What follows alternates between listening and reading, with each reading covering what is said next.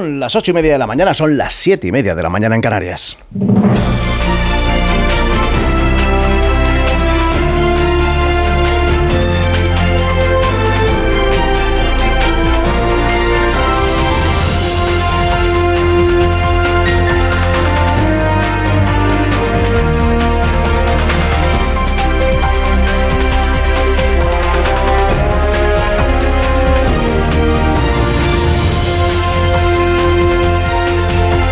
Buenos días, aquí estamos en esta mañana de martes. Hasta las 10 eh, menos 10, hasta las 10 menos 10, soy en, más de uno porque luego viene Edu García con todo su equipo porque hay Radio Estadio, juegan la selección española de fútbol, las semifinales de un mundial, la segunda vez que lo hacemos, la primera, recuerde, fue en Sudáfrica, hoy nos toca en Auckland. Y el rival es Suecia semifinales a las que han llegado las eh, chicas de la selección femenina de fútbol. Y que vamos a contar igual que la suerte que le hemos dado hasta ahora a la selección, hoy también aquí en, en Onda Cero, porque lo que queremos es la final. Y si no llegamos, da igual, porque el papel estupendo y magnífico que han hecho, las chicas tienen que ser reconocido. Por lo demás, en esta madrugada ha llegado, se sabía que iba a acabar llegando y al final pues, pues se ha cumplido. La cuarta imputación para el expresidente de los Estados Unidos, Donald Trump, por supuestamente intentar manipular los resultados de las elecciones de 2020 en el estado de Georgia.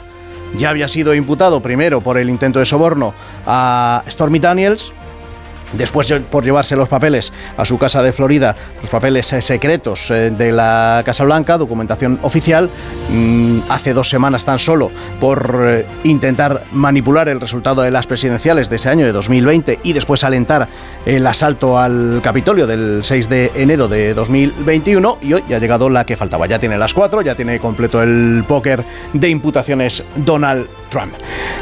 ¿Cómo ha reaccionado?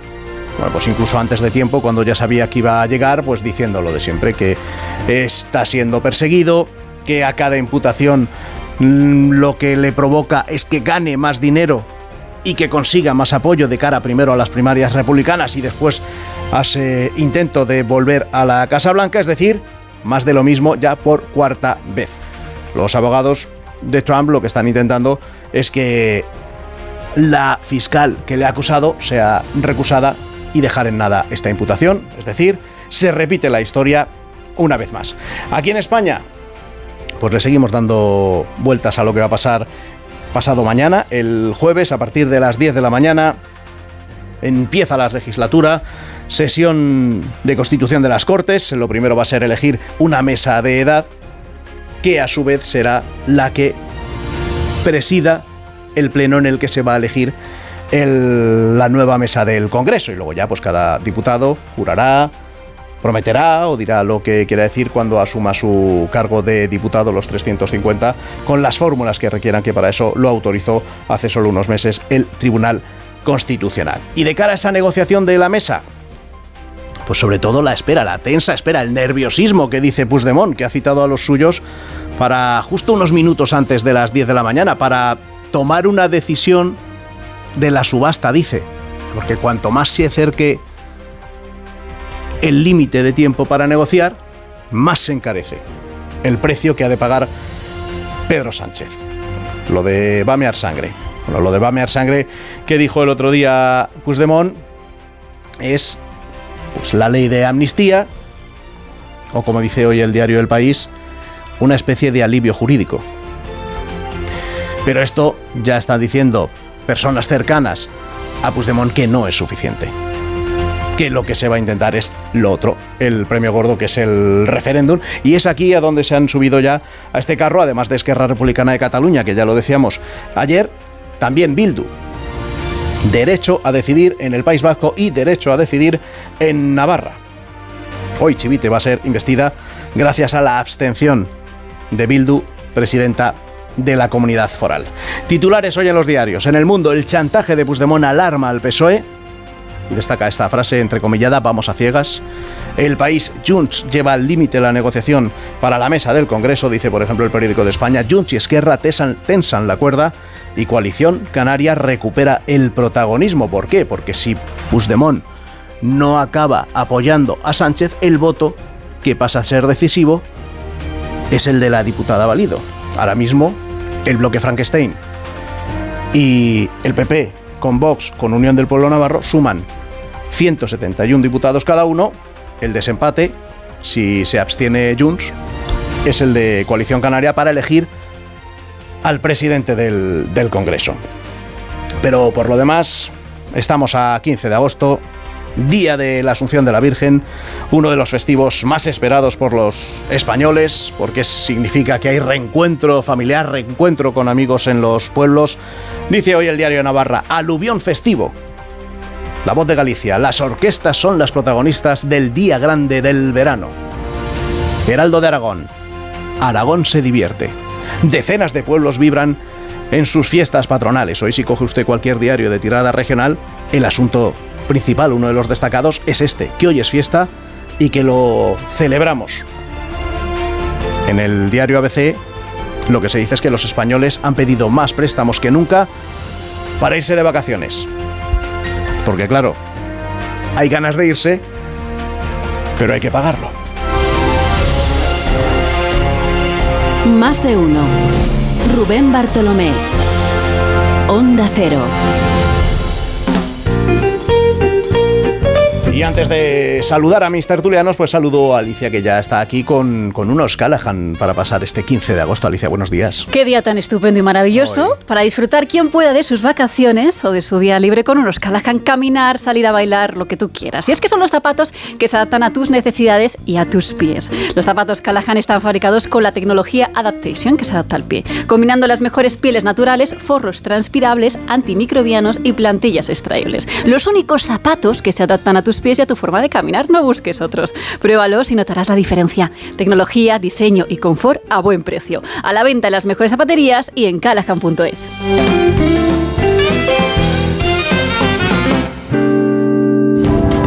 Más de uno en Onda Cero.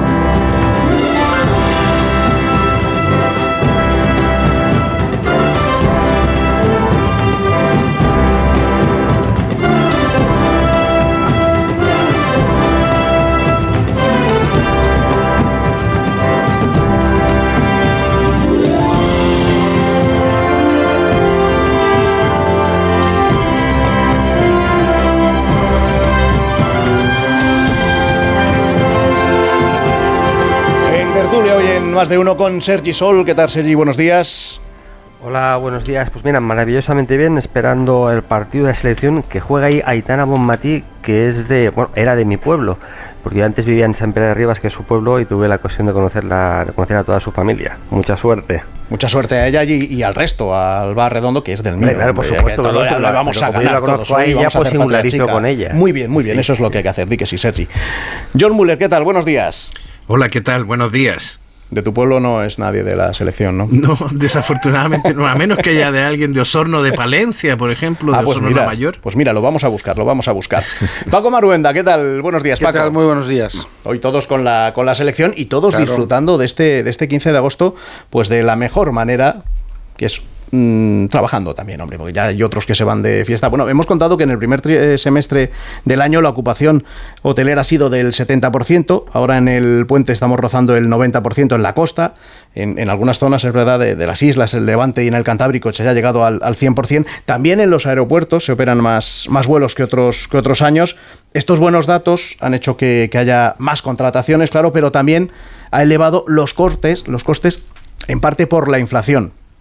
Para empezar, se paga más por carburante que hace un año cuesta más llenar el, depósito, ya sea de diésel o de, gasolina, y el precio de la habitación ha aumentado un 15% si lo comparamos con el año 2022 y un 25% si lo comparamos con el periodo prepandemia.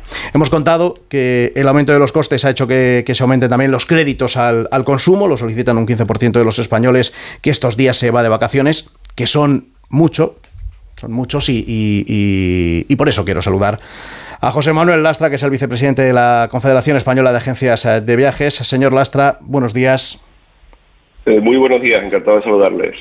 Igualmente, bueno, ha llegado el boom ya turístico pospandémico.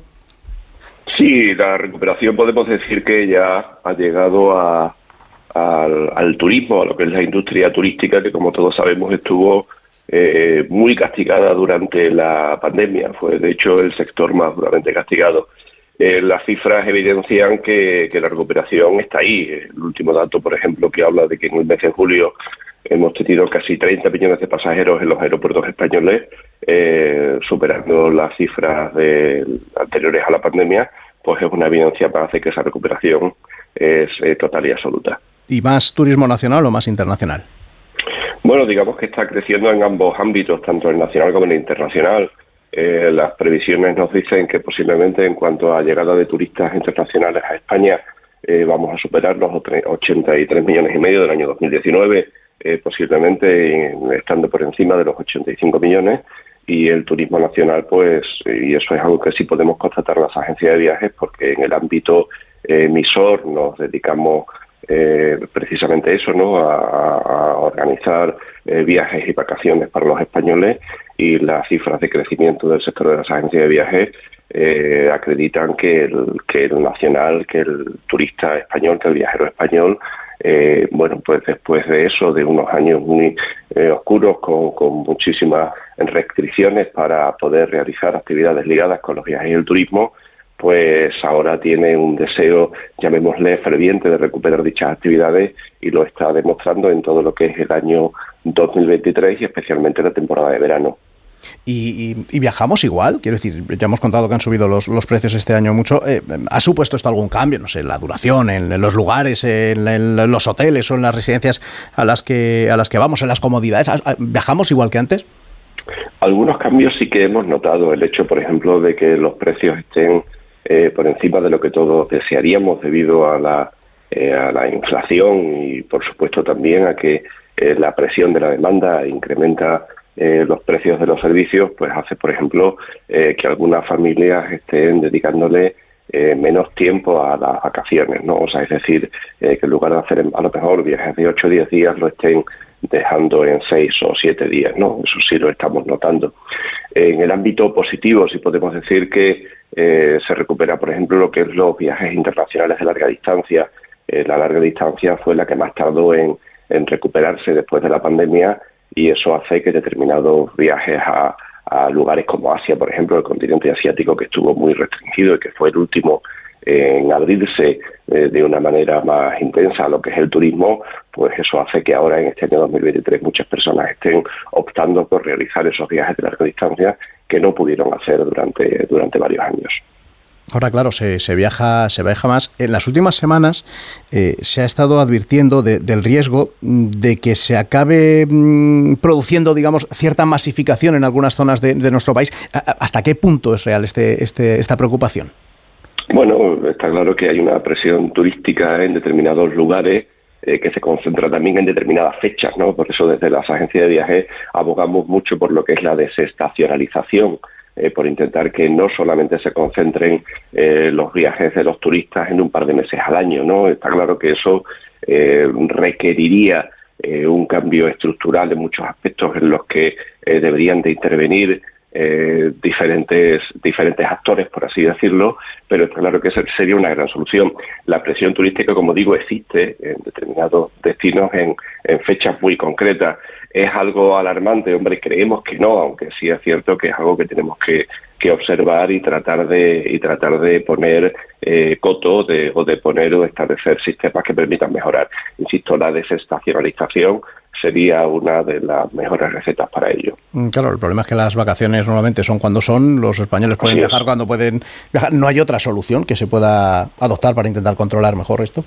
Así es, por eso decía que está claro que requeriría de la intervención de diferentes actores, no es algo que solamente podamos hacer las agencias de viajes intentando que lo hacemos eh, lanzar ofertas para diferentes destinos en diferentes fechas, ¿eh? sino que está claro que tendría que intervenir pues incluso los organismos públicos y gubernamentales a la hora de ver si podríamos establecer sistemas diferentes de vacaciones y por supuesto también eh, las empresas. Estamos hablando de que España, en este caso como receptor de turismo, eh, tiene un clima en muchas zonas de su país eh, bastante benigno a lo largo de diferentes épocas del año, cuestión que también tenemos que observar como es lógico en base al problema que tenemos con el cambio climático y cuestión esta del cambio climático, permítanme la cuña, eh, que nos tiene muy preocupados también a la industria turística y estamos también tratando de actuar para ver qué podemos hacer en ese sentido, pero como decía, teniendo en cuenta que gozamos de un clima benigno durante una parte muy importante de todo el año,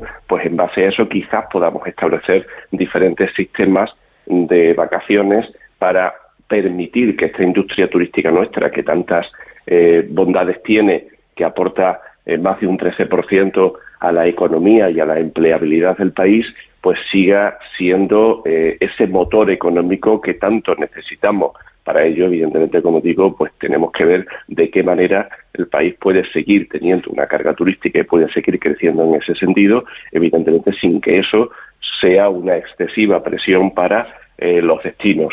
El turismo tiene que ser sostenible, el turismo tiene que ser responsable y en ello estamos. Ahora que hablaba del clima y del cambio climático, claro, estamos acostumbrándonos en los últimos veranos a temperaturas cada vez más elevadas, a que las olas de calor se, repitan eh, por dos o por tres en cada, en cada, cada verano.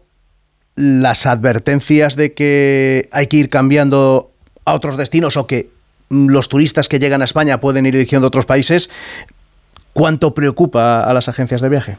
No, no es una gran preocupación la que tenemos en ese sentido. Yo creo que hay una evidencia muy clara que España, al igual que otros países del Mediterráneo, pero bueno, en este caso hablamos de nuestro país, tiene una serie de atributos que son muy buscados, muy solicitados por el por el viajero internacional, por el turista internacional, y eso no lo vamos a perder. Está claro, como digo, que tenemos un problema global a nivel sociedad eh, que se llama cambio climático y todos tenemos que actuar contra ello, ¿no? Lo hemos visto eh, lamentablemente este año con eh, incendios desaforados en determinadas zonas del Mediterráneo, como ha sido Grecia, por ejemplo. ¿no? Entonces está claro que no es que sea una gran preocupación el hecho de que se nos puedan ir turistas por el problema de las olas de calor, pero sí es algo, insisto, que nos tiene que preocupar como sociedad y está claro que a la industria turística especialmente y debemos de ver qué granito de arena eh, debemos de aportar en ese sentido. En la Confederación Española de Agencias de Viajes, por ejemplo, hemos creado una comisión de sostenibilidad y Agenda 2030 para tratar específicamente esta cuestión. Por lo tanto, insisto, eh, la preocupación no creo que deba de ir eh, por el tema de perder competitividad con respecto a otros destinos por una cuestión relacionada con el clima, pero sí por qué debemos hacer entre todos por conseguir parar este cambio climático y conseguir, evidentemente, que el turismo pueda seguir avanzando y pueda seguir creciendo siempre de manera, como decía antes, sostenible y responsable. ¿Y qué propuestas o qué planteamientos van saliendo en esas reuniones que van manteniendo? Bueno, pues sabemos que no es un tema fácil, sabemos que no es un tema fácil y evidentemente precisamente por eso nos estamos eh, sentando para tratar de, colaborar activamente, pues tanto con proveedores como con destinos, el que, que bueno que tengan una especial preocupación eh, con estos asuntos no a nivel de aviación eh, pues por ejemplo se está hablando cada vez más de lo que son los combustibles menos contaminantes, ¿no? igualmente a nivel de otros medios de transporte, por supuesto el desarrollo también eh, del ferrocarril, que ya sabemos que nuestro país tiene un, bueno, una especial importancia porque es uno de los países a nivel mundial que más líneas de alta velocidad tiene el tema inclusive del transporte por carretera, cada vez eh, los vehículos, pues evidentemente el desarrollo del vehículo eléctrico, el desarrollo de, vehículos que permitan eh, otro tipo de, combustible menos contaminante, bueno, pues todo eso apoyar, eh, todo eso contactar con los establecimientos hoteleros y con los destinos turísticos, como decía anteriormente, para que entre todos podamos establecer alianzas. Y ni que decir tiene la medida de nuestras posibilidades también educar a los viajeros, educar al cliente, ¿no? Tratar por todos los medios que el viajero sea cada vez un viajero más responsable. Eso es algo que podemos hacer y queremos hacer desde las agencias de viajes. José Manuel Lastra, vicepresidente de la Confederación Española de Agencias de Viajes, gracias por estar con nosotros una mañana del, del 15 de agosto. Muchísimas gracias a ustedes, encantado de saludarles un saludo. No sé si queréis aportar algo sobre este nuevo turismo al que tenemos que, empezar a mirar para que el turismo sea el sector precisamente que sirva de, motor a nuestra economía, John. Bueno, mm, este tema que ha comentado al final de la sostenibilidad está muy presente en el sector turístico. Es increíble lo sensibilizado que está ese sector respecto de, este asunto y de la conservación. Fíjate que hemos tenido un verano eh, donde los paraísos han sucumbido. El, paraíso Rodas, eh, lo que estamos viendo en Hawái, en la isla de Maui, eh, o sea, hemos visto cómo los paraísos se han convertido en infiernos por culpa pues, de distintas circunstancias, ¿no? Y, ha corrido en la prensa la especie de que efectivamente hay muchos turistas que pensarían huir del sur del, de, huir del Mediterráneo, huir del sur de Europa mm, en busca de destinos más frescos después de que esto ha sido así, ¿no? Pero claro, estamos ante un año en que los números lo desmienten. Estamos en un año de récords. Eh, este modelo turístico sigue funcionando. A mí lo que me tranquiliza es que aunque en este país siempre se ha denostado el modelo económico de un país de camareros del que se habla, del que todos los políticos hablan muy mal, eh, resulta que ese modelo de país de turismo de, de, país de camareros ha ido mutando de una manera extraordinaria. Primero, porque los camareros son muy eficientes y hacen muy bien su trabajo. Segundo, porque eh, España ya no solo es sol y playa. Ah, hay gente en el extranjero, empresarios turísticos, que admiran cómo ha prosperado España convirtiendo, por ejemplo, la enología en un, modo, en un, motivo para hacer turismo. Eh, es además una potencia agroalimentaria donde la gastronomía se ha convertido en un vector de un atractivo enorme. Eh, yo creo que ya podemos decir tranquilamente que España, mm, si no es el país donde mejor se come del mundo, debe estar muy cerca de serlo, ¿no? Eh, a lo mejor no tiene tanta facilidad para convertir en, en, comida industrial sus productos. Fíjate todos los problemas que hay con la tortilla de patatas, precisamente para industrializarla, o con la paella, eh, mientras que la comida y la gastronomía italiana lo ha tenido muchísimo más sencillo, ¿no?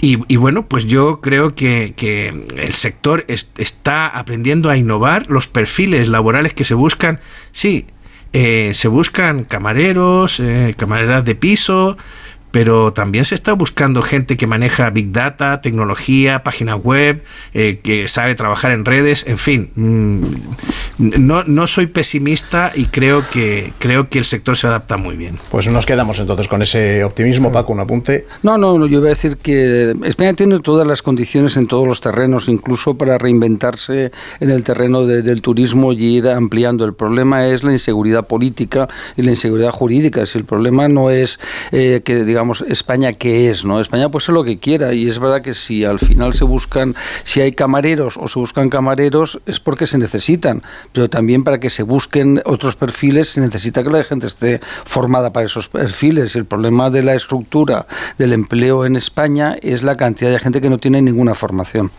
Mira, has hablado de la inseguridad eh, jurídica y de la inseguridad política y me ha venido aquí lo del reloj este, la cuenta atrás hasta que lleguemos al, jueves a las 10 de la mañana y ya es que solo quiero hablar de, de, la mesa. Dame un segundo y hablamos de la mesa del Congreso. Quedan 7 minutos para llegar a las 9, a las 8 de la mañana en Canarias. Seguimos en Más de Uno. Más de Uno. Más de Uno en Onda Cero.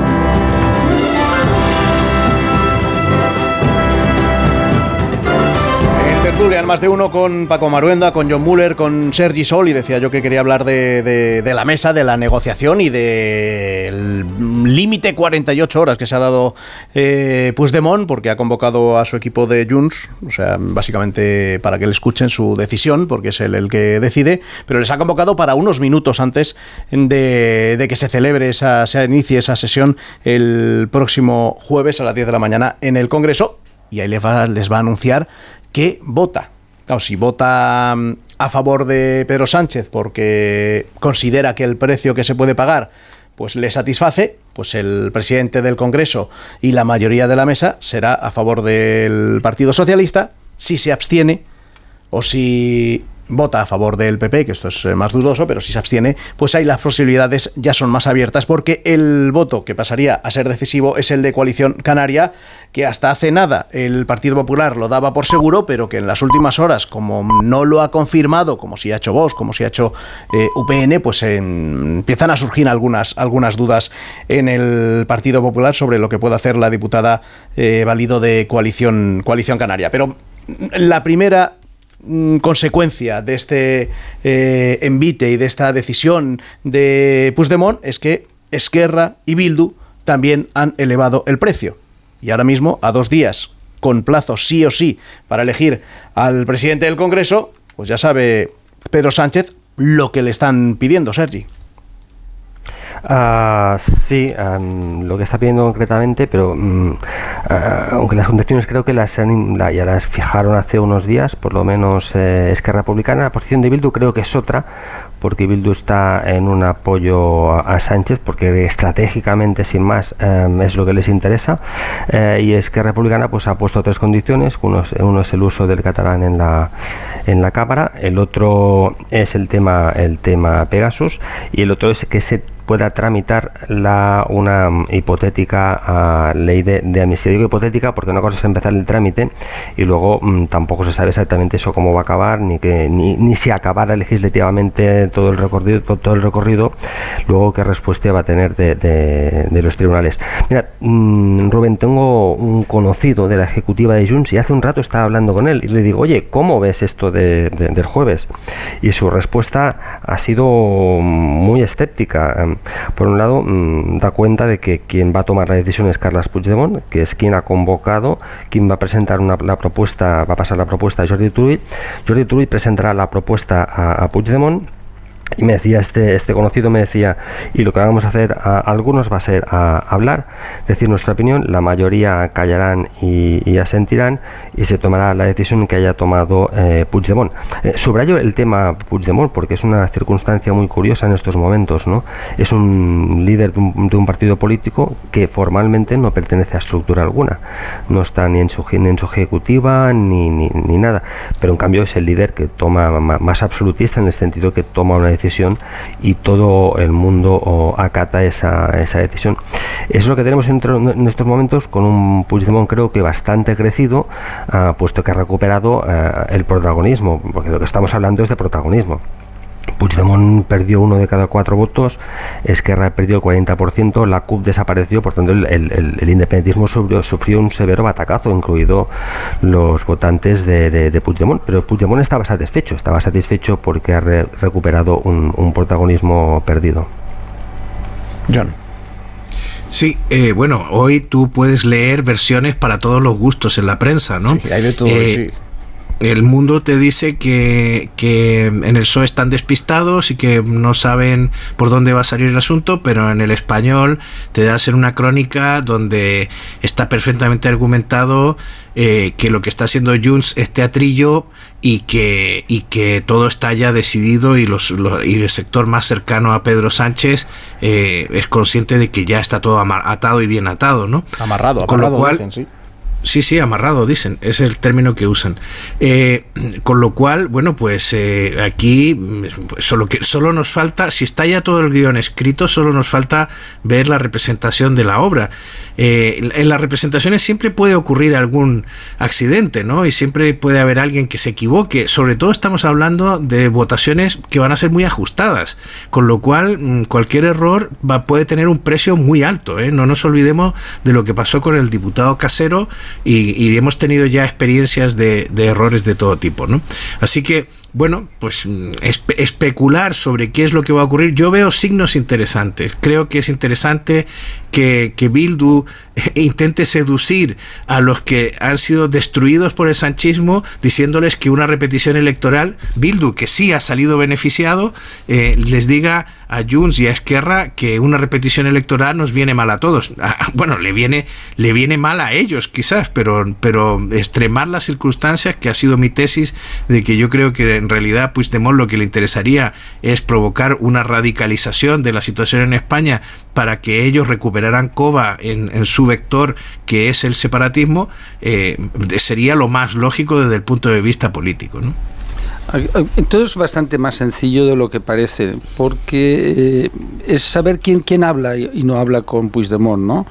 Yo veo muchas informaciones, todos, todos estamos escribiendo, opinando, pero ¿quién, quién conoce a Puigdemont? ¿no? ¿Quién sabe qué es lo que realmente quiere un señor que efectivamente habrá retrocedido o no, pero en estos momentos es clave para la gobernabilidad de España? ¿no? Es decir, es como quién gana las elecciones, quién puede formar gobierno. El ser primero o segundo es absolutamente irrelevante. Eh, la situación de Puigdemont es una situación óptima porque por una parte es que Republicana está entregada al sanchismo, es decir, forma parte de la agenda radical de Sánchez, no lo olvidemos, lo mismo que Otegui, y ahí hay dos formaciones que curiosamente, que son de derechas, a mí me gusta repetirlo mucho, y muy de derechas, yo soy catalán y conozco muy bien a, lo que es los restos de convergencia y lo que es Puigdemont y lo que es su entorno, como también conozco al PNV, ¿no? de la primera legislatura de Aznar, que me tocó escuchar muchísimas cosas. ¿no? Entonces, dos partidos que son muy de derechas, ¿eh? tan de derechas como Vox, o más de derechas, me es igual los matices, ¿no? Pues van a estar en ese Frankenstein o no, ya veremos, ¿no?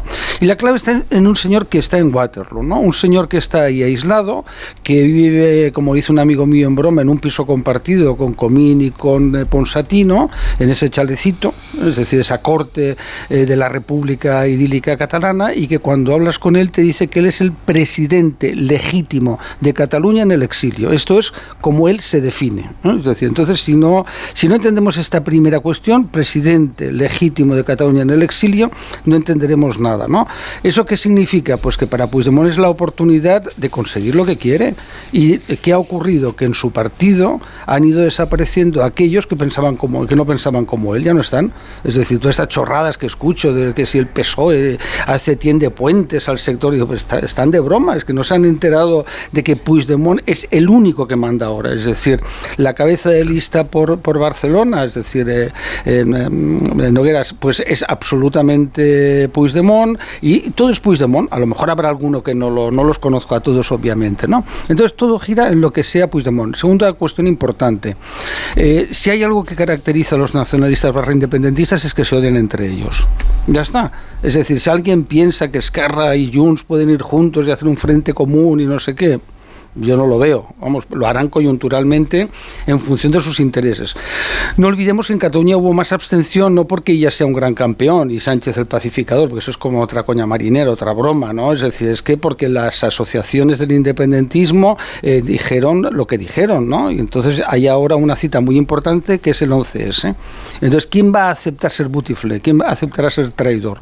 ¿Esquerra? Eh, ¿Junts? Es decir, mm, porque es que lo que sí que vimos es que el resultado hubiera sido distinto si la gente se hubiera movilizado, si esos mm, centenares de miles de catalanes eh, nacionalistas barra independentistas, digo nacionalistas barra independentistas también para que veamos que ahí hay muchos matices, ¿no? Pues que hubieran ido a, votar, ¿no? Pues hubiera sido distinto, el gran campeonilla, porque ahora es que parece que Sánchez sea eh, Sánchez primero, conde de Barcelona, em, eh, conde de Urgell, del Payarés y de no sé qué, pacificador, ¿no? Por tanto, la lucha entre Esquerra y Junts, porque no olvidemos que el amigo Puigdemont tiene muy claro claro que Sánchez siempre le va a traicionar, siempre le va a traicionar, porque su preferencia es Esquerra Republicana, y repetir el tripartito. Entonces, en ese cóctel, no sorprendáis, es decir, que Puigdemont diga, oye, que se lo hagan y que fuera, o me dan lo que quiero, amnistía de verdad, no chorradas de elucubraciones de cuatro catedráticos mal informados del uso alternativo del derecho, eh, o me dan eso, o no hay, y, y, ya para acabar, nos olvidamos siempre de la moción de censura. La moción de censura a Sánchez le salió bien por la torpeza de Rajoy de tener prisas, y en segundo lugar porque los diputados de aquí, en Cataluña, no hicieron caso a Puigdemont que él hubiera preferido que siguiera Rajoy, no por simpatía a Rajoy, sino porque cuanto peor mejor. Bueno, sobre, sobre la, la, incertidumbre, la incertidumbre sobre la votación del próximo jueves que decía John, claro, además aquí yo quizás sea un poco más malvado, John, eh, mm, mm, más que una equivocación, como el voto es secreto y en urna, es decir, cada diputado tiene que escribir su nombre, el nombre del, candidato a presidente de la mesa, y escribe solo un nombre y, y luego ya se hace el recuento, claro, si uno, quien sea, se equivoca y en vez de poner eh, diputada Armengol pone diputado González Pons, no es que se haya equivocado, es que ha votado a conciencia y ha votado otra cosa porque nadie va a saber que ha sido él, porque repito, es una votación secreta y en urna en un sistema, es verdad, peculiar que tiene, que tiene también el, Congreso. Y luego, aparte de lo que decía, em, lo que decía Paco sobre los eh, butiflés, hay que recordar que en las dos últimas diadas a quien se le ha gritado eran los miembros de, de Esquerra o al presidente aragonés mm. cuando iba a hacer su ofrenda, su ofrenda floral habitual. Y claro, eso ahora, eh. con, en, una petición de máximos por parte de Puigdemont, pues es lo que ha llevado a, Esquerra, que la semana pasada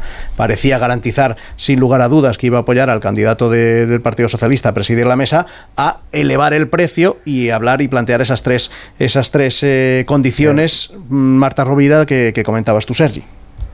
Sí, em, bueno, ten, en cuenta que yo creo que esas condiciones, de hecho, no las han verbalizado. Em, han, dicho que han puesto unas condiciones que no van a regalar los votos, pero creen, porque he hablado con ellos y me han comentado que esa forma parte de su estrategia, que verbalizar esas condiciones, que, poner, que hacer mucho ahí con esas condiciones, dificultaría cualquier, cualquier acuerdo. Pero Marta ah, Rovira sí lo ha dicho claramente en, un mensaje, en una red social. pero hizo, unos, hizo unos tweets, no, no, dijo, apuntó que había unas condiciones, pero fíjate que se puedes recuperar el, tuit, y porque yo lo estuve mirando y en ese tuit no, no, no, constaban las condiciones. Luego, luego, yo llamé y me dijeron, sí, sí, estas son las condiciones, pero no, que, no queremos eh, eh, hacer demasiado énfasis en, en, las tres. Eso forma parte de una estrategia que creen ellos de negociación, porque dicen que tienen pues mucha experiencia con el Partido Socialista, de lo que de cómo actúa el Partido Socialista y creían que en ese momento pues era, era suficiente con recordar que no iban a dar esos votos sin más.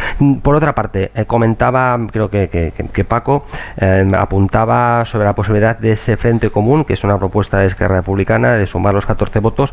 Efectivamente, como decía Paco, eso no va a suceder en ningún caso. No va a suceder eh, porque a Puigdemont no quiere, no le interesa de ninguna manera eso, compartir ese protagonismo que tiene ahora, y además porque rompe su discurso. Si lleva diciendo eh, desde hace cuatro años que Esquerra se ha rendido, que se ha vendido al Partido Socialista, ¿cómo ahora les vas a dar coba? ¿Cómo ahora les vas a auxiliar en una negociación eh, eh, conjunta, que sería como rehabilitarlos. Luego está ciertamente el factor 11 de septiembre, y los gritos ah, contra, con, básicamente sí contra, no solo, pero básicamente contra los dirigentes de Esquerra Republicana que en la última cita no acudieron. Yo creo que lo, que da, da, cuenta de cuál es eh, el ambiente que puede generar Puigdemont es sobre todo ese acto, un acto que no sé si tenéis presente de, de, conmemoración de los cinco años del quinto aniversario del 1 de octubre, que tuvo lugar pues, pues el último 1 de octubre por supuesto, donde em, se silbó y se insultó se insultó a Carmen Forcadell, que era entonces la presidenta del Parlamento.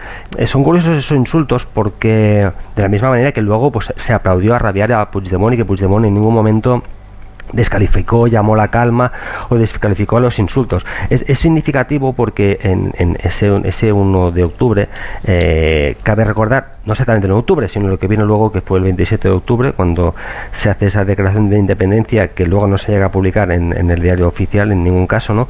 Eh, Puigdemont se niega a leer la declaración de independencia y quien asume el protagonismo, quien da la cara en ese caso, es Carme, Carme Forcadell, ¿no?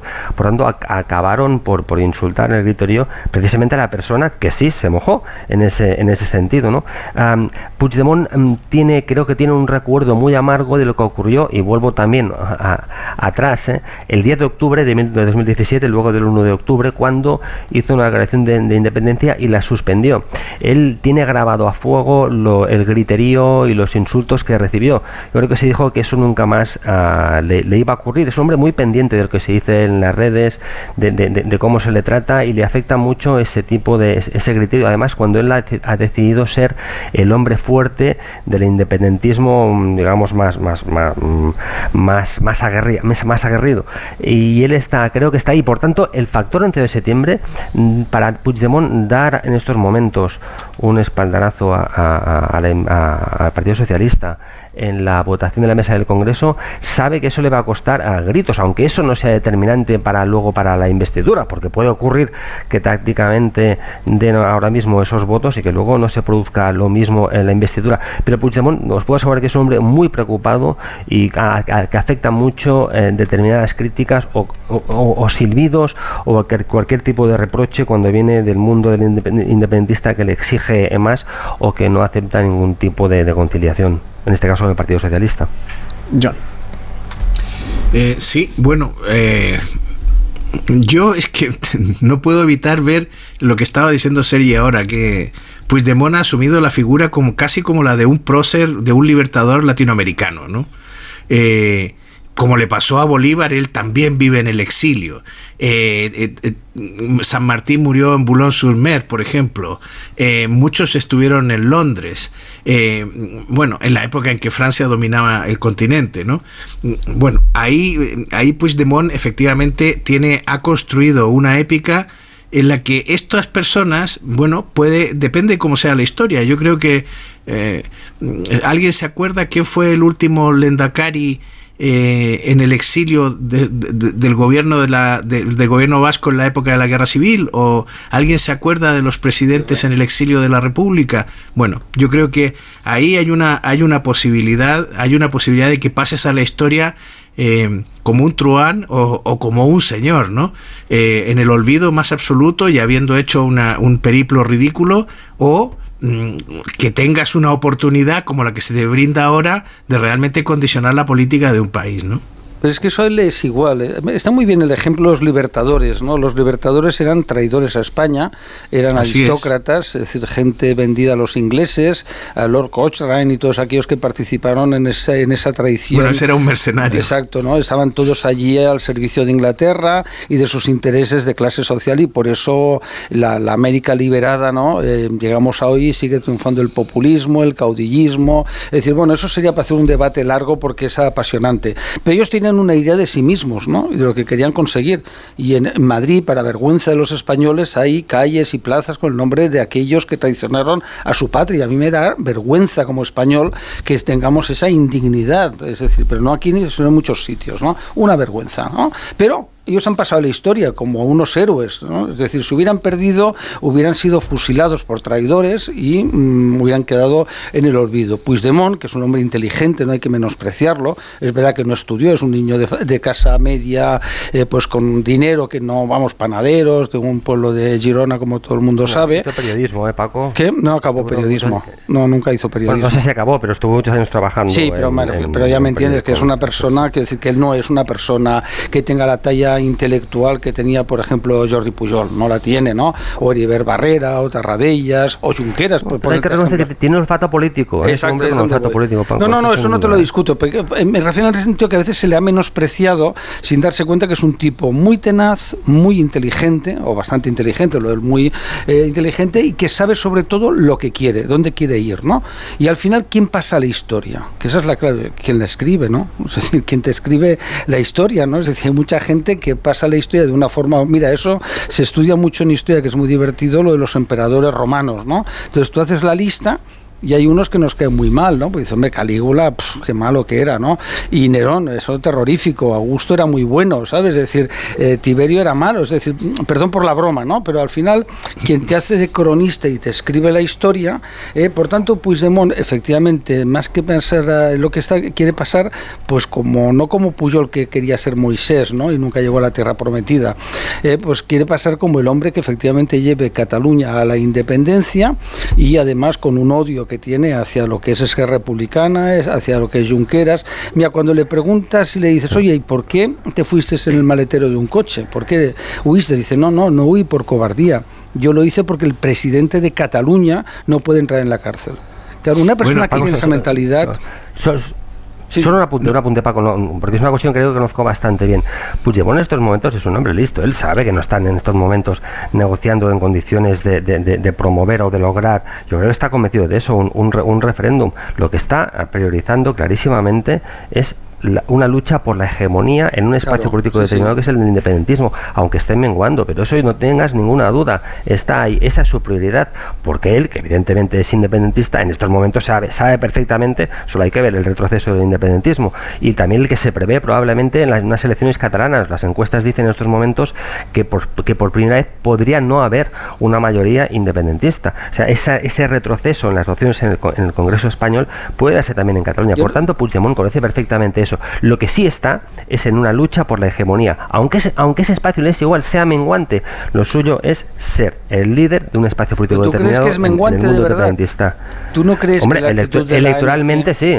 No, no, no, electoralmente sí. Y creo además que la ANC en estos momentos es bastante poco representativa. De hecho, la ANC estaría ya promoviendo un cuarto espacio. Por eso, eso, eso también es una de las cuestiones que tiene muy en cuenta Puigdemont a- a- a- cuando tiene que tomar una decisión en estos momentos. Ahí tiene claro Ponsatí y todo un espacio a- a- alrededor de, de la ANC que están esperando el momento, sin, ningún, sin lugar a dudas, para lanzar una cuarta candidatura. Y para lanzar esa cuarta candidatura independentista necesitan señalar las traiciones también de, de Puigdemont, porque esa es una de las cosas que le puede pasar a Puigdemont. Siempre hay uno más íntegro y más puro que tú. Claro. Claro, Yo sí. solo, solo subrayar una cosa mm, en relación a lo que decía Paco, ¿no? Eh, a ver, eh, yo no quitaría las calles de los libertadores de América, sí. entre otras cosas. Yo siempre he pensado que la primera guerra civil española fue la independencia de América precisamente y que deberíamos visualizarla así. No fue una, o sea, puede haber sido una invasión de ideas extranjeras, sí, pero no de un ejército extranjero. Y esto me lleva a una reflexión que hacía Juan Claudio de Ramón en un artículo hace no mucho tiempo en, en El Mundo, en el que decía una cuestión interesantísima, y es el intento de la izquierda de ganar en la memoria histórica, mm, de ganar la guerra civil en la memoria histórica, ¿no? O sea, la revancha eh, en, el, al cabo del tiempo sobre esa derrota de la izquierda, ¿no? Eh, bueno, eh, es una manera de verlo. Efectivamente, si tú piensas que el ejército franquista era un ejército extranjero de ocupación, pues efectivamente puedes pensar en una memoria histórica liberadora. Pero si lo ves como una guerra entre hermanos, como fue la independencia de América, en definitiva, la única alternativa que cabe es la que adoptó España en la transición, que es la reconciliación. Mira, estoy siguiendo muy de cerca lo que está pasando en Chile con, con el, 50, el, quincu- el 50 aniversario del golpe de Estado de Augusto Pinochet que derrocó a Salvador Allende y que desembocó en su muerte ese mismo día. Y, y el gobierno de Gabriel Boric ha cometido el error de dejarse llevar por sus socios comunistas y de plantear una celebración en la que primero se va a reivindicar como si el gobierno de Allende no hubiera cometido múltiples errores que llevaron al país al borde del abismo, bueno, pues se va a reivindicar la figura de Allende. No porque eh, fuera un presidente que se inmoló, no porque fuera... un nadie va a recordar los errores innumerables de Allende que dividió al país, dividió a la familia, se enfrentó a los padres con hijos. Nadie va a recordar eso. Solo se va a recordar una especie de Allende salvífico, eh, donde aquí, que fue donde los malos, los otros, los conspiradores, lo derrocaron. ¿Qué Bueno, esto es un error. O sea, o sea, o se adopta la perspectiva de la reconciliación en una sociedad o definitivamente pues eh, la visión de un ejército de ocupación es errada. Pasa que yo ahí, ahí haría- un pequeño matiz. Vamos a ver, la moderna historiografía es verdad que cuando ya se habla de, la guerra de independencia de Estados Unidos, se habla de una guerra civil, porque fueron británicos contra británicos, y en el caso, por supuesto, de América es una guerra civil, donde efectivamente fueron españoles traidores a la metrópoli, traidores a su país, ¿no? Pues por muchas razones. Bolívar no pudo ser marqués, como él pretendía, su abuelo Bueno, eh, tenía España estaba ocupada, Paco, también. Bueno, estaba ocupada y aprovecharon para y apuñalar la, y la corona secuestrada. Sí, sí, no, no, eso desde luego, pero en lugar de actuar como hubieran actuado con lealtad, eh, lo hicieron a- al favor de sus intereses, de sus élites dirigentes, como sabes. Es decir, hay que contar la verdad. Eso del es lo mismo que la guerra de secesión americana que se hizo por la negritud, ni de broma. Es decir, fue una No, lucha no. de otro tipo. La, la declaración de Gettysburg del presidente Lincoln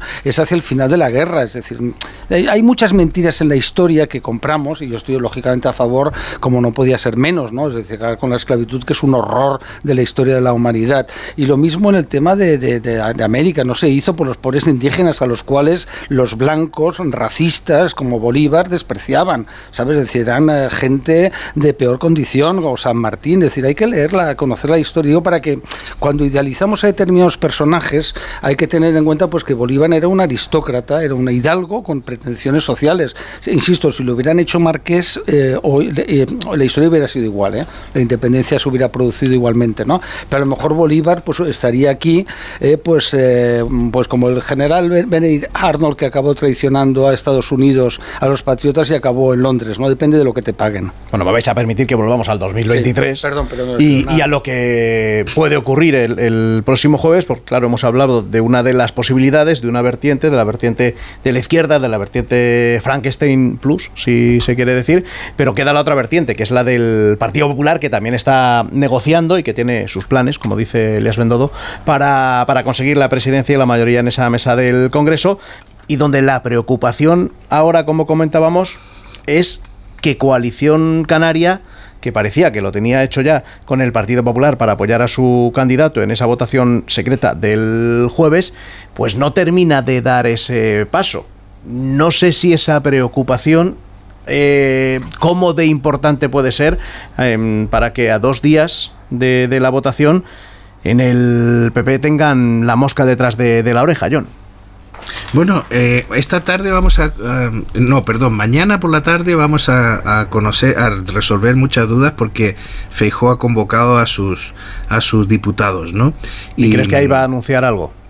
Bueno, por lo menos nos va a dar alguna clave, o sea, tendrá que instruir en términos generales porque si tiene algún acuerdo discreto o secreto, eh, no lo va a ser público ahí. Mira que se, lo va a contar a todo el mundo, pero mira que se dice que no presenta candidato.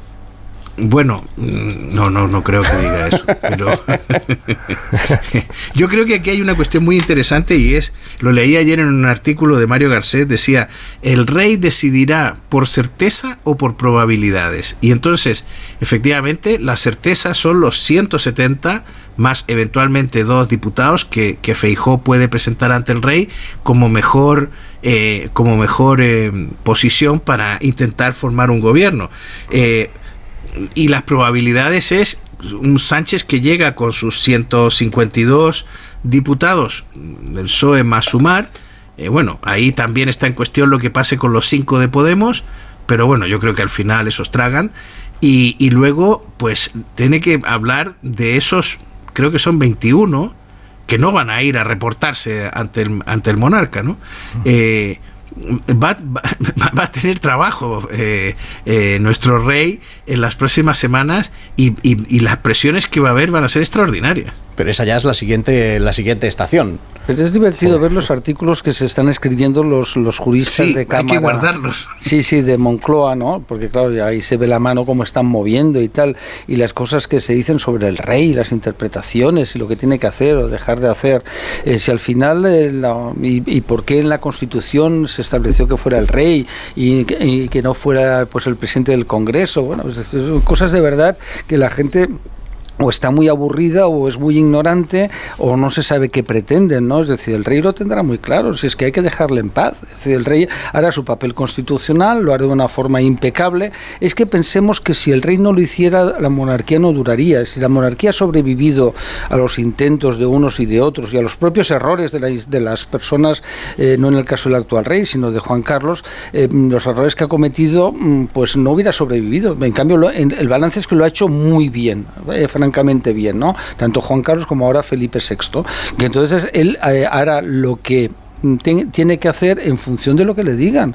Es decir, si él ve que Feijó tiene posibilidades, pues su obligación será proponer a Feijó y si es Sánchez a Sánchez, ¿no? Y si no hay ninguno de los dos, lo normal entonces es que lo haga Feijó porque es el que ha ganado las elecciones. Y aunque sea para poner en marcha esa chorrada que dijo Sánchez del contador de la democracia, ¿no? Esa cursilería, vamos a poner en marcha el reloj de la democracia, no es que es que a veces los políticos cuando sobreactúan, mira que es, es listo, ¿no? Pero fíjate cómo va cambiando la cosa que hoy he mm. visto en algún, en algún diario, creo que era en el país, que ya no hablan del reloj de la democracia, sino del reloj de la repetición electoral, que es lo que quiere activar eh, Feijó si consigue la mayoría de la mesa y acelera la investidura. Es que Feijó es muy malo, no lo olvides. ¿eh?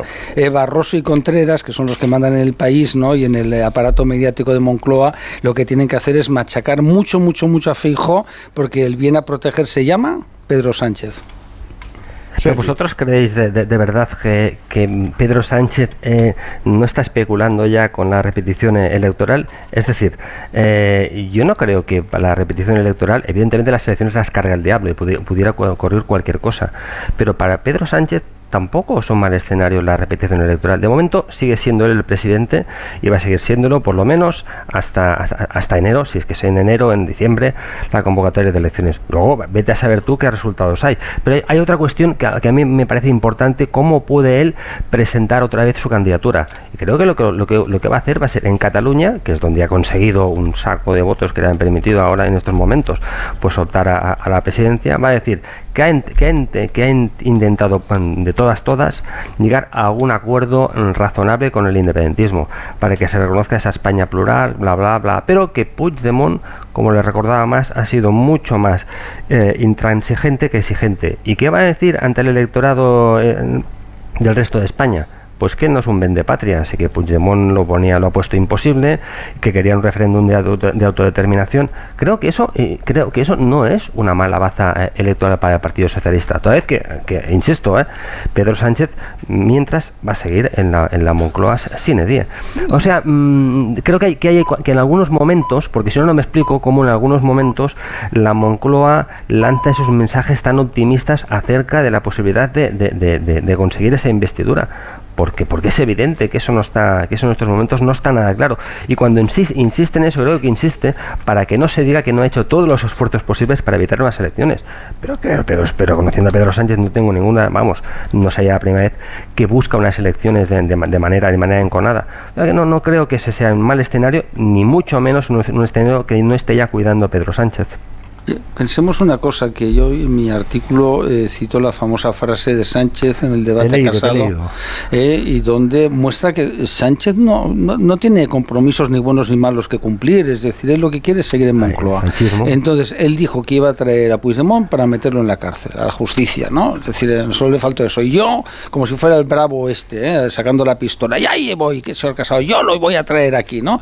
Y ahora, pues lo puede amnistiar, por supuesto, todo gira también una vez más en función de lo que yo coincido con Sergi, él pues ya tiene preparado varios escenarios. ¿no? Hombre, el primero que quiere es seguir siendo presidente del gobierno. Eh, de momento él sabe que se garantiza, salvo que pase algo extraño, que va en diciembre va a seguir siendo presidente, que es lo que le hace ilusión, le hace ilu, es ser el presidente de la Unión Europea, ¿no? que eso no pinta nada, como mi perra Lolita, pero es igual. Es decir, él que hará muchas fotos, dirá que manda muchísimo, eh, todo el aparato mediático de Moncloa y los periodistas afines dirán que qué gran líder carismático tenemos en España. Es decir, todo eso le hace ilusión. Oye, perdona, que conste que yo haría lo mismo. ¿eh? Vaya por delante, como luego se molesta cuando le dicen estas cosas, yo haría lo mismo. Me encantaría ser presidente de la Unión Europea si estuviera en su lugar. ¿no? Pues tanto, él va a aguantar. Y a partir de ahí, pues efectivamente, él puede decir de que yo me he resistido al independentismo y al pérfido Puigdemont y me presento a los españoles como el gran patriota. Porque, hombre, Sánchez fue el del 155, ¿os acordáis? Fue el que dijo el 155 era maravilloso, el que dijo que no era sedición, era rebelión. Luego hizo el indulto, es decir, él puede hacer cualquier cosa, es decir, porque como tiene un apoyo mediático tan espectacular, ¿no? Tiene tantos periodistas que le aplauden, pues que no le es, lo mismo que Trump y Biden, ¿no? Biden es un caballero y Trump es un bribón. Los dos son dos bribones, pero ¿qué es la diferencia? Que Biden tiene a la prensa. Mira, has hablado de Trump y no hemos comentado nada de la cuarta imputación que ha llegado esta, esta madrugada. Mm, si me dais un segundo, os pregunto también sobre eso. Quedan 28 minutos para llegar a las 10 de la mañana, es decir, quedan 18 minutos para que empiece el radio estadio de las semifinales del Mundial aquí en Onda Cero.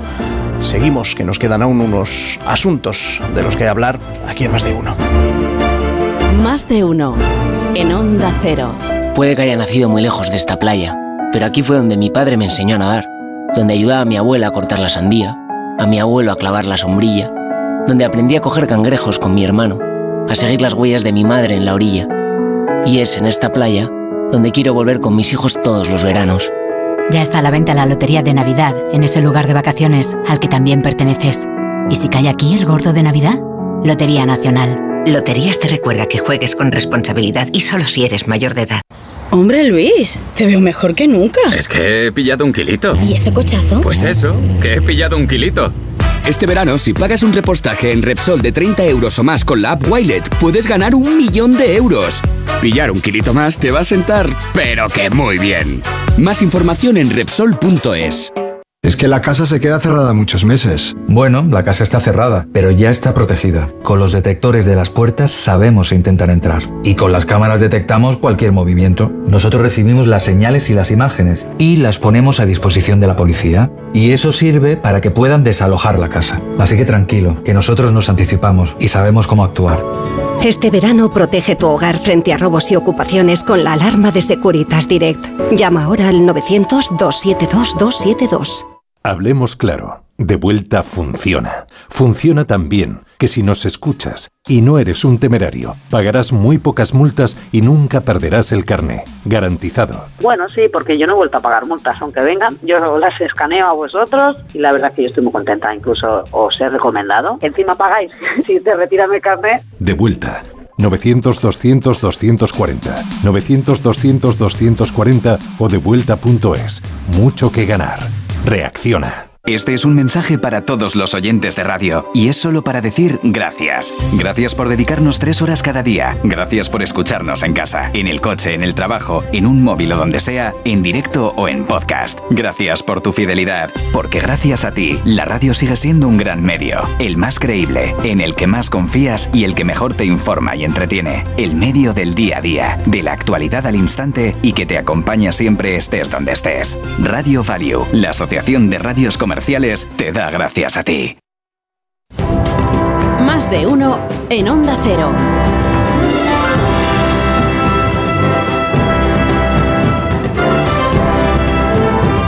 Seguimos en tertulia con Sergi Sol, con Joe Muller, con Paco Maruenda y quería, mm, decía yo que quería hablar de Trump. Bueno, tengo un abanico de posibilidades internacionales para, para tratar y, os las pongo así encima de la mesa, porque podemos hablar de, de Milley, el populista ultraderechista que ha ganado y que ha mm, provocado un auténtico tsunami, dicen hoy de nuevo los, los diarios argentinos.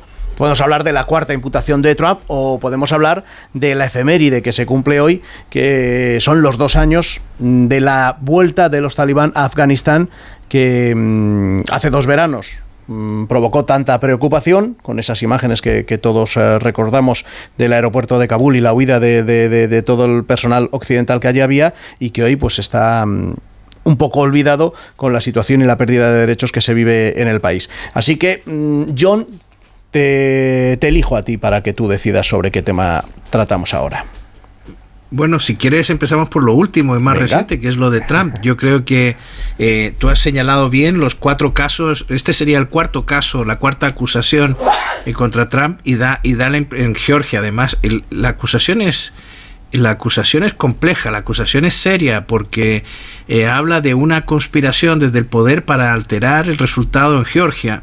Eh, no, no, nos olvidemos que fue uno de los sitios donde el conteo eh, fue dudoso en un primer momento, la atribución de la victoria fue complicada, también es verdad que lo hacen los medios de comunicación, no la autoridad electoral, pero, pero bueno, fue uno de los sitios donde hubo problemas. Y lo que, y lo que dice el fiscal de, Georgia es que, eh, bueno, hay hasta 19 personas implicadas en este caso, no solo Trump, también su abogado Rudy Giuliani y también su jefe de gabinete Mark Meadows eh, o el asesor legal Sidney Powell, que también sale en la causa donde le ha acusado Jack Smith, que habla de ese ejército de eh, abogados que aconsejaron a Trump o que le absorbieron el seso, viene a sugerir en la acusación, diciéndole todo el tiempo que sí había habido fraude, que había irregularidades en la elección y que había que ir adelante con los intentos de, cambiar el veredicto de las urnas. ¿no?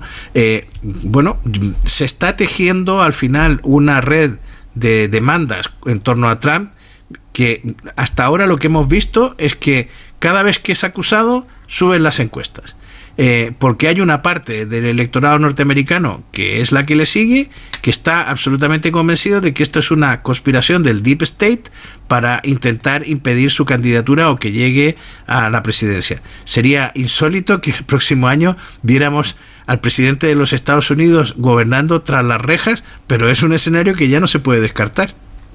Pero que ahí una conspiración del aparato demócrata clarísimamente, yo creo que es evidente. A mí Trump no me, no me gusta, me parece, te lo decía antes, un macarra, un bocazas, un tipo además incapaz de gestionar un país porque tiene la mentalidad de empresario propietario, no de presidente de una multinacional, sino de amo. Él es el amo y él, él decide. Pero que aquí hay una estrategia de los medios de comunicación estadounidenses. Mira, se puede llegar a la presidencia de Estados Unidos sin el apoyo de los medios de comunicación, lo demostró Trump, ¿no? O con muy pocos medios, ¿no?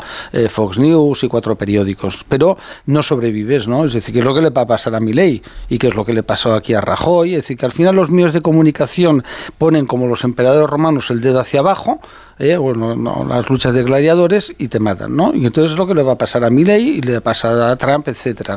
Eh, Trump está encantado con tantos, es un señor ya jubilado, multimillonario, que ya ha sido presidente de Estados Unidos, que tiene un apoyo social muy importante, que tiene enfrente a un corrupto como Biden y su hijo, porque es que esto es una broma, ¿no? Es decir, resulta que aquí el único que se lleva papeles de la Casa Blanca es Trump, ¿no? También se los llevó Biden, ¿no? Resulta de que el que tiene líos con la tiene y, y Trump y perdón, y Biden tiene a su hijo, que es un corrupto, ¿no? Corrupto, ¿no? Declarado, evidente, tal, ¿no? Pero claro, la prensa demócrata, que insisto, es muy poderosa, las televisiones, radios, etcétera, pues lo tienen protegido. No olvidemos que todo el entramado de las grandes tecnológicas son de izquierda, bueno, izquierdas no sea la palabra, lo que son los demócratas estadounidenses, son, son anti-Trump, ¿no? Entonces, claro, tiene, puede afrontar eh, con garantías esos procedimientos eh, ya tres años después de dejar la presidencia, es muy llamativo, ¿eh? Es decir, lo que han tardado en lo de Georgia, es decir, cómo casualmente se va acercando a su decisión de, la, de presentarse a la reelección, ¿no? Con eh, personas nombradas, nombradas eh, mm, por el aparato demócrata. Es decir, puedes, puedes tener seguridad que esos fiscales y jueces que son demócratas, es decir, son mm, políticos, ¿eh? es decir, no son la, la, el concepto de jurista que tenemos aquí. ¿eh? Florida lo nombró él, la nombró él. Bueno, debe ser la excepción. Pero estarás de acuerdo que esa es la realidad objetiva, es decir, que ahí hay todo un entramado. Yo creo que la, justicia norteamericana, o sea, también aquí en España ¿eh? hemos visto, hemos visto, con, eh, hemos visto eh, conspiraciones de políticos con jueces, pero, pero vamos, yo creo que en términos, en, términos generales mm, la, la justicia norteamericana funciona. Bueno, yo tengo una opinión peor, ¿eh? no te ofendas. Eh, que depende de la pasta que tengas. ¿eh? Soy más ingenuo. Sí, exacto. Y luego, pues los intereses de muchos fiscales que luego quieren ser gobernadores, senadores o incluso presidentes. Sí, pero eso mismo, Paco, que nosotros lo vemos como aberrante, le da un nivel de transparencia a la, a la, a la, a la judicatura. Que, que, que, como nosotros no, no nos hemos criado ni conocemos bien ese sistema ni lo hemos utilizado, no somos capaces de advertir. Sergio. Bueno, estamos, yo estoy de acuerdo en que, en que Estados Unidos eh, no es una democracia eh, ideal y que tiene grandes defectos, pero también creo que tiene grandes virtudes. Y en este caso, pues creo que el procesamiento, las imputaciones contra Trump forman parte de esas virtudes. ¿Por qué? Porque si bien es cierto, como apuntaba Paco, que Joe, Biden, no solo que Joe Biden eh, tenga, haya, cometido eh, fechorías, él o su entorno, eh, o esté acusado de eso, también estuvo acusado, también ha protagonizado escándalos sexuales en, en el pasado, como los ha hecho Trump. nadie se escapa en ese sentido. Pero hay un hecho que a mí me parece muy relevante y que cambia las cosas, y es ese intento de asalto del Capitolio del 6 de enero de 2021 Ah, yo creo que lo, que allí ocurrió merece un severo castigo.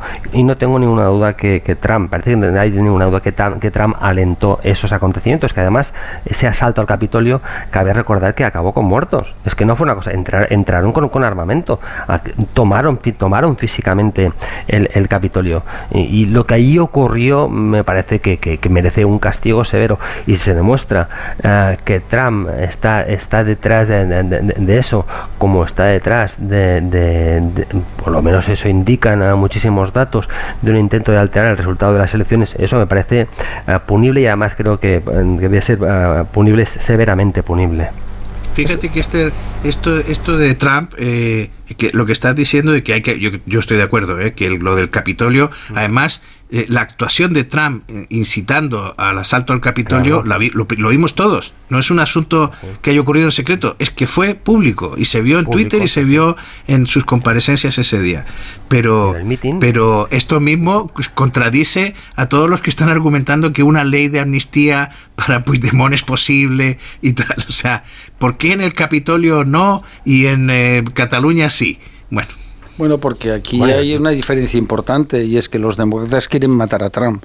Si el error de Trump es que eh, ha decidido presentarse. Y en cambio queremos amar a Puigdemont. Exactamente, Sánchez necesita. Es decir, si Biden necesitara a Trump, es una ironía, ¿eh? porque el modelo americano. necesitar a Trump. Sí, exacto. Biden necesitar a Trump, eh, perdón, ha sido lo he dicho al revés, ¿no? Pues lo amnistiaría, por supuesto, ¿no? Es decir, ellos sí que tienen esa capacidad del indulto presidencial, que de hecho todos los presidentes lo han ejercido incluso con gente muy corrupta y muy de dudosa eh, catadura moral, pero es el privilegio presidencial. Cada país es distinto. A mí me gustaría tener el sistema estadounidense, lo digo públicamente, estaría encantado, eh, pero con la figura del rey, ¿eh? Un presidente, no, no, no no es que quiero que sea una república, pero sí que me, no, me, no me desagradaría con los, eh, los pesos y contrapesos, ¿no? Eh, el check and balancing que tiene el sistema americano.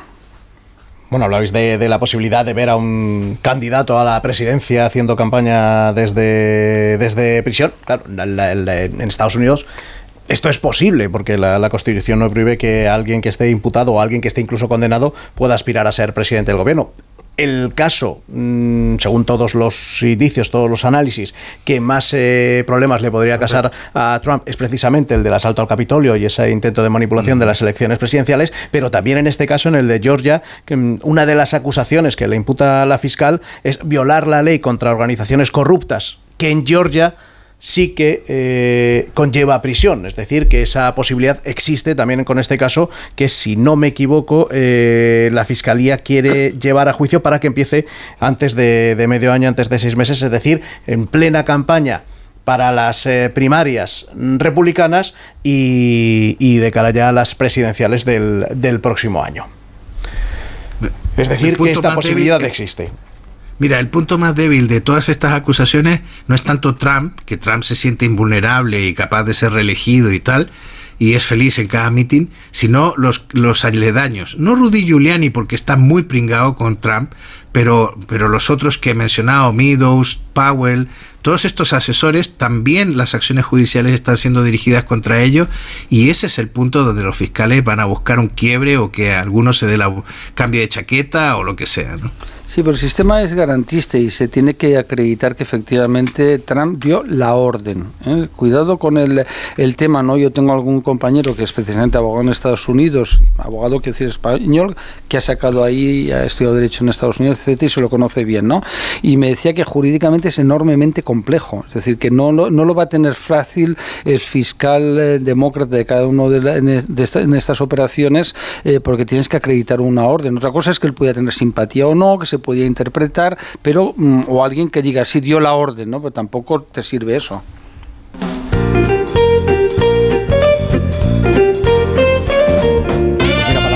Ese camino y esperar a ver qué pasa, nada mejor realice aquí unos Callahan. Pues sí, es que son los mejores zapatos del mercado, no solo en España, en el mundo entero los Callahan son los únicos zapatos que se adaptan a tus pies. ¿Por qué? Porque están fabricados con la tecnología Adaptation que se adapta a tu pie, camines como camines, plantillas transpirables, extraíbles, antimicrobianas, los únicos zapatos que están fabricados por expertos artesanos en nuestro país, tecnología, diseño y confort a buen precio, a la venta en las mejores zapaterías y en dónde, en dónde, en callahan.es.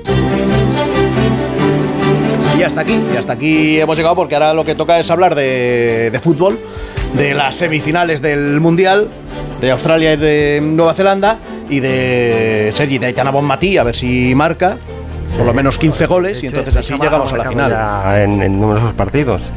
Claro, claro, entonces hay que esperar eso, y nadie lo va a contar mejor que Edu García ahora en unos minutos aquí en, en Radio Estadio en Onda Cero, que hasta ahora le hemos dado muchísima suerte a las chicas de la selección. Así que, Sergi, gracias por estar esta mañana con nosotros. Un placer. Un placer. John, igual, buen día.